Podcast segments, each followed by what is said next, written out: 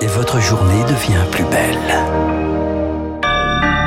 Nous sommes le mardi 20 septembre 2022. Bon réveil à l'écoute de Radio Classique. Voici le journal de 7 heures. La matinale de Radio Classique avec François Geffrier. Opération séduction pour Emmanuel Macron. Le président s'exprime devant l'Assemblée générale de l'ONU. Il devra convaincre un large auditoire au sujet de la guerre en Ukraine. Gérald Darmanin devant les députés aujourd'hui pour présenter la loi de programmation du ministère de l'Intérieur. Et puis nous aurons visité en avant-première une exposition entendre la voix du peintre derrière son célèbre cri. Edward Monk qui ouvre, exposition qui ouvre au musée d'Orsay. Après ce journal, 7h10, 10 jours de communion royale, mais maintenant back to crisis. Au Royaume-Uni, ce sera l'édito de François Vidal. 7h15, les stars de l'écho, la grande patronne de Veolia, Estelle Brachlianoff, dans le studio de Radio Classique. Radio Classique. Léa Boutin-Rivière, les 193 membres des Nations Unies rassemblés pour la première fois depuis trois ans à New York. La 77e Assemblée générale de l'ONU s'est ouverte hier avec, à l'ordre du jour, la guerre en Ukraine et ses conséquences mondiales.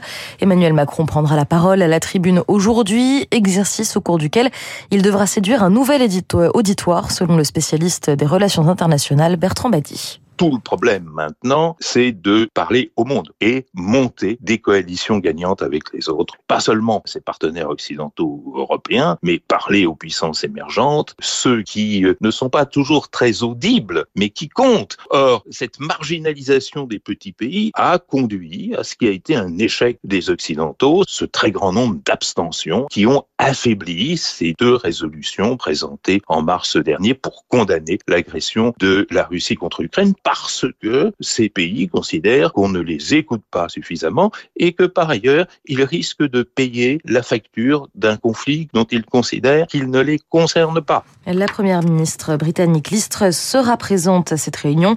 Elle doit rencontrer dès demain le président Joe Biden. Et les affaires reprennent donc pour la chef de l'exécutif après les derniers adieux à Elisabeth II hier. La reine a été inhumée au château de Windsor à l'issue de funérailles monumentales. Gérald Darmanin attendu cet après-midi à l'Assemblée nationale. Le ministre de l'Intérieur auditionné au sujet de sa feuille de route pour les semaines à venir.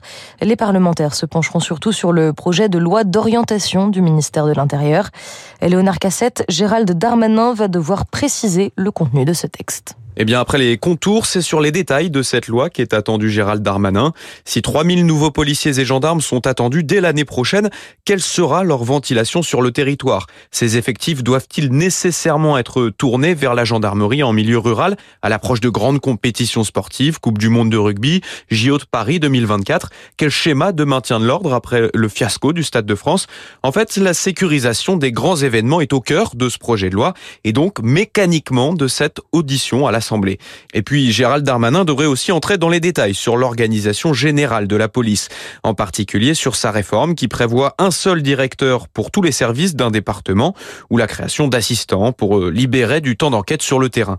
Devrait également s'ajouter plusieurs questions sur la gestion des refus d'obtempérer et le cadre juridique des images de sécurité, car sur 15 milliards d'euros de budget annoncés, près de la moitié doivent être consacrés à la révolution numérique du ministère. Gérald Darmanin sera auditionné à partir de 15h. Tout était levé, tout était éteint. Le témoignage de la conductrice du car scolaire percuté par un TER à Mias à l'ouverture de son procès hier. Les débats doivent permettre d'évaluer sa responsabilité dans cet accident survenu en 2017 et qui a fait 6 morts et 17 blessés parmi des collégiens. Sous l'œil de la justice également, l'État ce matin. Il pourrait payer une somme record, 20 millions d'euros d'astreinte pour son action euh, jugée trop peu rapide contre la pollution de l'air, hier par le rapporteur public du Conseil d'État. Le climat au cœur des débats concernant le mondial de foot au Qatar. La compétition aura lieu dans plusieurs stades ouverts, mais malgré tout climatisés. Les polémiques s'accumulent autour de cette compétition jugée désastreuse également sur le plan humain. En 10 ans, 6500 travailleurs migrants seraient morts selon le journal The Guardian. D'après Sébastien Castellier, journaliste indépendant dans les pays du Golfe, le pays fonctionne en fait sur tout un système d'exploitation. La main-d'œuvre étrangère constitue au Qatar 90% voire plus de la main-d'œuvre. Et on en est aussi arrivé là, évidemment, parce qu'il y a des abus, parce qu'il y a des travailleurs étrangers qui ne sont pas payés pendant des mois et qui se retrouvent à ne pas pouvoir manger à leur faim, parce qu'il y a évidemment euh, des questions de sécurité sur les chantiers de la Coupe du Monde, mais aussi sur des chantiers qui sont euh, induits par la Coupe du Monde. Par exemple, la construction du système euh, autoroutier du Qatar. Le Qatar a effectivement sur le papier mis en place des réformes, mis en place des avancées, mais dans la pratique, les choses n'avancent pas forcément aussi vite qu'elles prétendent l'être. À propos du football, cette bisbille entre Kylian Mbappé et la fédération. La star des Bleus a refusé de participer à une séance photo prévue aujourd'hui. En cause, la FFF ne voulait pas modifier la convention sur le droit à l'image des footballeurs. Hier soir, la fédération s'est engagée à réviser ce texte dans les plus brefs délais. Ce différend entre Kylian Mbappé et la FFF dure déjà depuis le mois de mars. De la culture dans ce journal de 7 heures et cette exposition qui ouvre ses portes à Paris. Édouard Monk, un poème de vie, d'amour et de mort au musée d'Orsay. Ça commence aujourd'hui. Augustin Lefebvre, bonjour. Bonjour Léa, bonjour à tous. Vous avez eu la chance de vous rendre à cette exposition avant nous tous. Il s'agit d'un événement pour nous faire découvrir le peintre norvégien au-delà de son très célèbre cri. Oui, ce cri n'est qu'un chuchotement dans l'exposition, une petite gravure en noir et blanc dans un coin.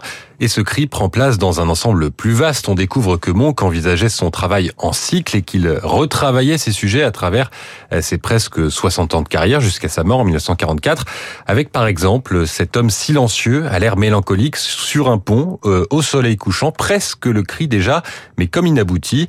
Et l'on peut retrouver des références dans d'autres tableaux. Claire Bernardi, commissaire de l'exposition.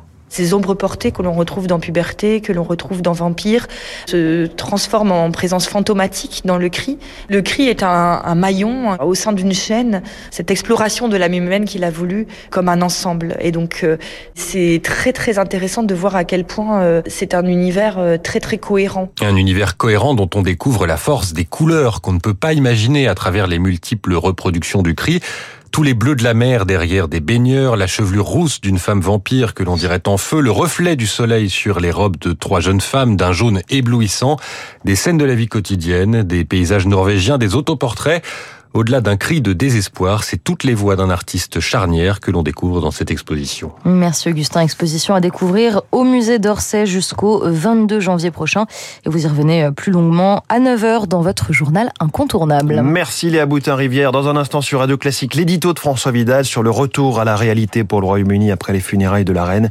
Et puis pourquoi polluer est plus simple et moins cher que dépolluer? La grande patronne de Veolia, Estelle Brachlianoff, est ce matin la star de